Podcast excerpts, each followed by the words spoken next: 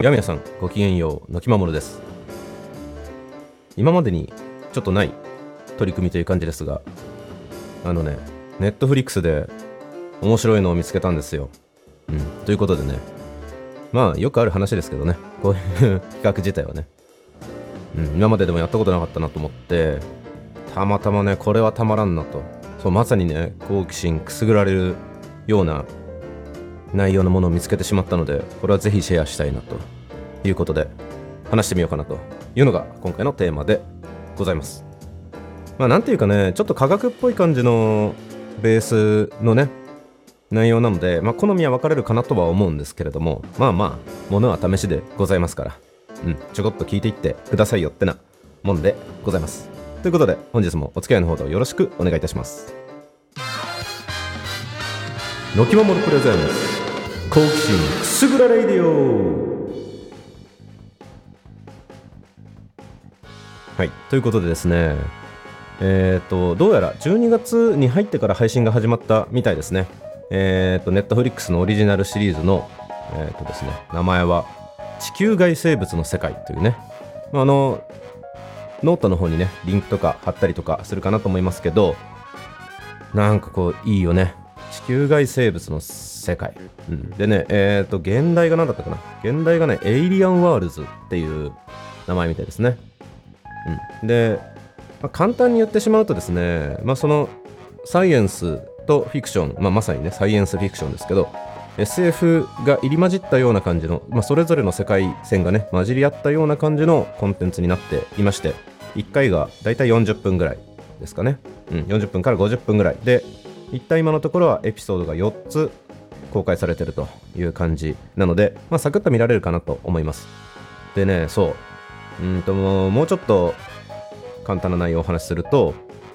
うんとですね各エピソード1回ずつのエピソードでそのねそのまあ地球外生物なのでうんと地球とはね違う環境なんだけど生物が発展しているようなうんと惑星を、まあ、仮説的にね特定の条件を満たしているような惑星を考えてみた時にじゃあそこにはどんな生物が繁栄してるんでしょうかというような感じの内容をですね同じような地球の中における極限環境みたいなところに生息している生物とか、まあ、かなり癖のあるね特性特徴を持った生物とかが持ってるような、まあ、そこにあるね特性とか特徴とか、まあ、遺伝的な要因とかねそういうものを解説しながら要するにそっちはリアルの方としてね。でリアルとフィクションを行き来する形で、まあ、その回それぞれの回のねエピソードが進んでいくんですよ。で例えば、えーと、1つ目は1つ目のエピソード第1エピソードは、えーと、アトラスというね名前を付けた惑星が舞台でそこは地球の2倍の重力を持っていると。で大気が高密度でありますよと。じゃあその環境においてはどんな生物が繁栄するんでしょうねと。でまあ大気が密度がね高いということは、まあ、浮力を得やすいということなので空を飛ぶ生物が繁栄したりしやすいんじゃないの？みたいな感じの、まあ、そのね条件に基づいた仮説を立ててこんな生物が繁殖するのではないでしょうか。というような感じの展開をしているわけです。で2つ目はヤヌスっていう名前のついた惑星。でここはえっとねあれどんな感じだったっけな？なんかねその恒星の周りをね惑星はじ、えーと、公転するじゃないですか。でその月が分かりやすい、まあ、月はその惑星と衛星の関係なんでちょっと違いますけど月はその自転の速度と公転の速度がかなり近いので、えー、と常にね表側だけが地球を向いてるみたいな話があるでしょ。あれが、えー、と恒星と惑星だったらどんなことになるのかっていう要するに表面はね常に昼。で裏面は常に夜という惑星があったとしてじゃあその環境の中で適応するような生物ってのはどんな進化をするんでしょうかみたいな話とかね。なんかちょっとこれワクワクしません？なかなかね。でまあそうそうそのね、まあ、この中で結構なんていうかね特徴的というかまあ面白いなと思ったのはそのねよく事実は小説よりきなりとか言うじゃないですか。いやなんかねここで紹介される生物たちがさその奇想天外な生物たちがやっぱいるわけですよ。その地球においてもね。なんかやっぱそれがすごい面白くて、うん、なんか人間がね空想するような環境みたいなところに生育するような生物は当然ねなんかこうロマンをくすぐるような、まあ、ロマンって言ってもねそのサイエンスとかに興味がある人は特にっていう意味ですけどロマンをくすぐるような特性を持ってるんじゃないかと、まあ、無双が膨らむわけですけどでもその一方でね実際その地球における極限環境とかで生活してるようなそこに適応したような生物っていうのはすごいなんか独特の生態を持ってたりするんですよ。なんかそういうところがね、まあ、もちろんその結構知ってることもね僕はあの生物系出身なんで結構あるんですけど、まあ、それを差し引いてもかなり面白かった。うん、であそうそう CG とかがねかなり作り込まれててきっちりねその要は空想の環境の空想の惑星の空想の生物の姿とかを描いてるわけじゃないですかなので結構ねそれをねビジュアライズしてくれないと面白さがないじゃない？でもそこはやっぱさすがのネットフリックスオリジナルですね。あのかなりなんて言うんでしょう緻密な、うん、CG が描かれていて、まあ、そのビジュアル面でも面白く知識面でも楽しめるような構成になっているというところがねかなり面白いところだなと思いました、うん、でですね、まあ、このねこの地球外生物の世界というこのシリーズの、まあ、最後のエピソードがですねうんと、まあ、テラというね星、まあ、テラってよくねなんか SF の世界とかだと地球を表す表現で使われたりするんでなんかねなんでテラにしたんだろうなと思いつつなんですけどそうそのテラがねその、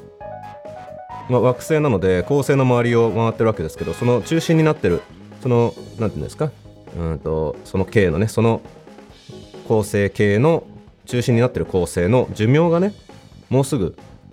まあ切れそう寿命を迎えそうだというタイミングを迎えた惑星なんだけどそこの惑星の生命体はもう超高度に発展した生命体ででじゃあその生命体がこの死んでいこうとするねその恒星系から脱出するためにどんなことをするんでしょうかみたいな感じの、うん、そういうね、まあ、テラフォーミングじゃないけどさそういう感じのエピソードなんですよ。でそれを見ててねはたと思ったことがあってそうというのを後半でちょっとお話ししようかなと思います。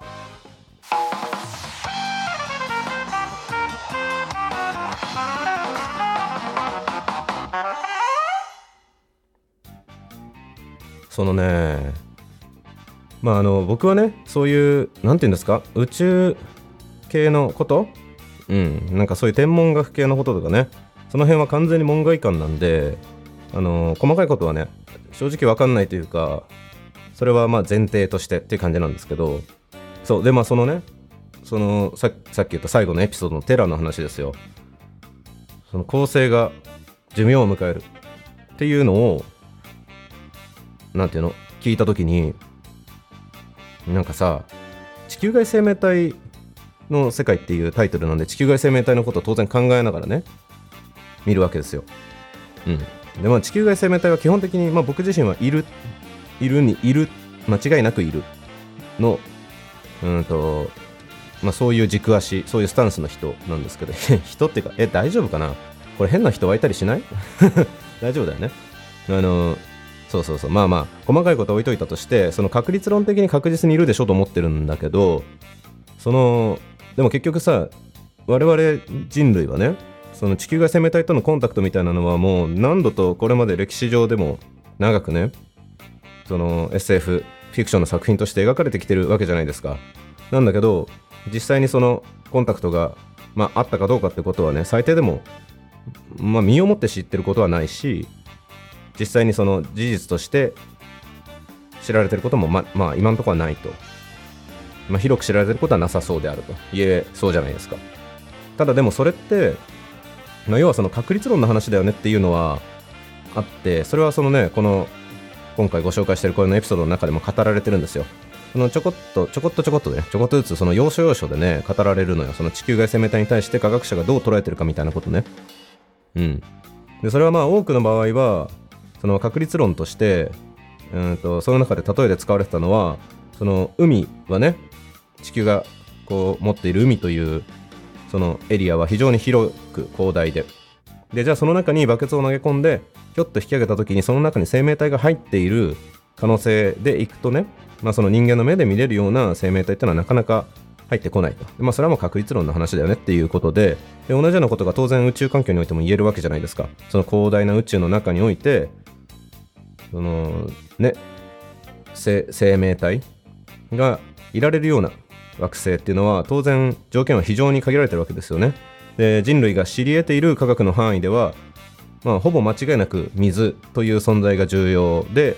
でかつ、まあ、そこにね、まあ、僕らは炭素を骨格とした有機構造体として、まあ、命を、うん、受けているわけですけど。同じような環境が実現されるのってやっぱりその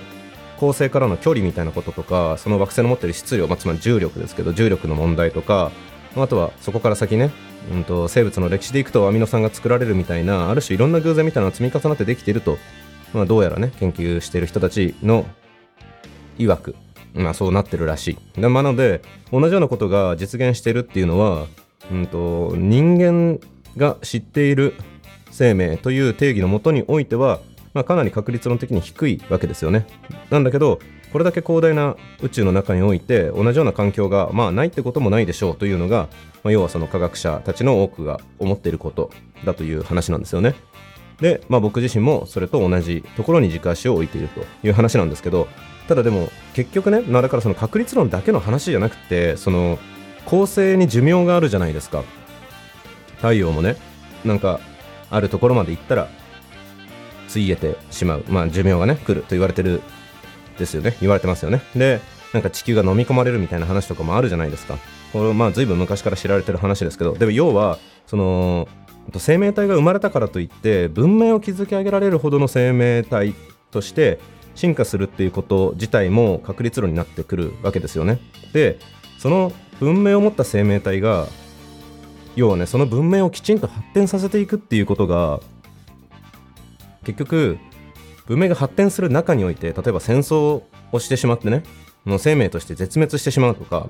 それによって住んでいる惑星の環境を破壊しすぎて住めなくなってしまうとかあとはその恒星がね寿命を迎えるとかいろんな外的要因によってその自分たちの住んでいる世界よりもより外までその自分たちの存在をね知らしめられるような文明の発展をするっていうところまで行くのにやっぱりものすごいね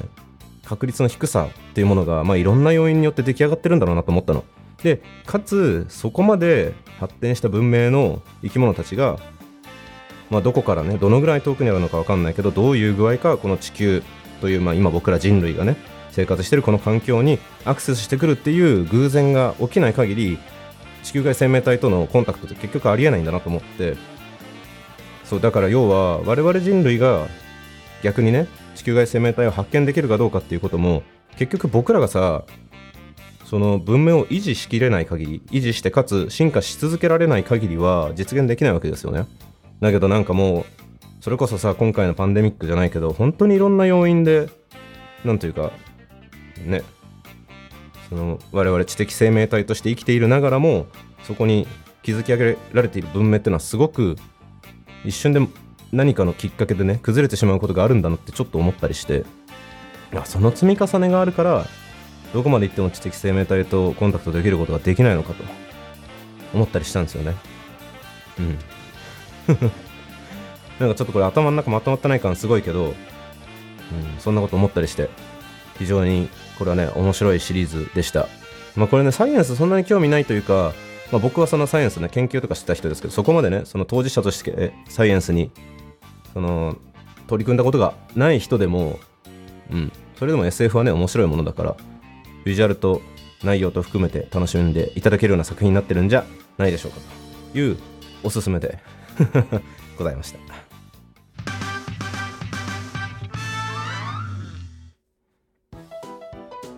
なんかさこういう話するといつもっちゃいつもの結論だけどいい時代になりましたよね。昔はなんかこういうのさ全然なんか見れなかったというか何でしょう。何て言ったらいいの？お金払って見るようなさそのケーブルテレビみたいなのでしかやってなかったりとかね。子供の頃にこういうのが見られる環境だったら本当にね可能性の広がりはもっとあったんじゃないかなと思うし。うん。だから今これだけねいろんな情報が溢れてる中で成長していく若い人たちがねどんな風に世の中を変えていくのかっていうのはすごい期待ですよね。うん、なんか話しながら思ったんですけどその最近の何ていうのサッカー選手とか、まあ、そのスポーツ選手たちのパフォーマンスが上がってるのってその YouTube とかでそういうので世界中の優秀な選手たちのそういう動きが見れるからうんそういうプレーが見れるから要はそれによってみんなが学びを得て自分の動きの中に取り入れていくっていうことが簡単にできるようになったから若い選手たちのパフォーマンスがどんどん上がってるみたいな話もあるみたいですね。うん、みたいなことがねサイエンスとかの世界でも起きたりすると、まあ、もっともっとそれこそね我々の文明も発展していくんじゃないかなとかって思ったような次第でした。うん。なんか皆さんもこういうね、ネットフリックスいろんなシリーズあるじゃないですか。膨大なシリーズがたくさんね、あるので、もし何かこう、おすすめですよと言えるようなものがあったら、ぜひ教えていただけたらなと思います。はい、今日はこんな感じですかね。お付き合いいただきありがとうございました。お相手は私、のきまもるがお送りしました。次回も楽しんでもらえますように。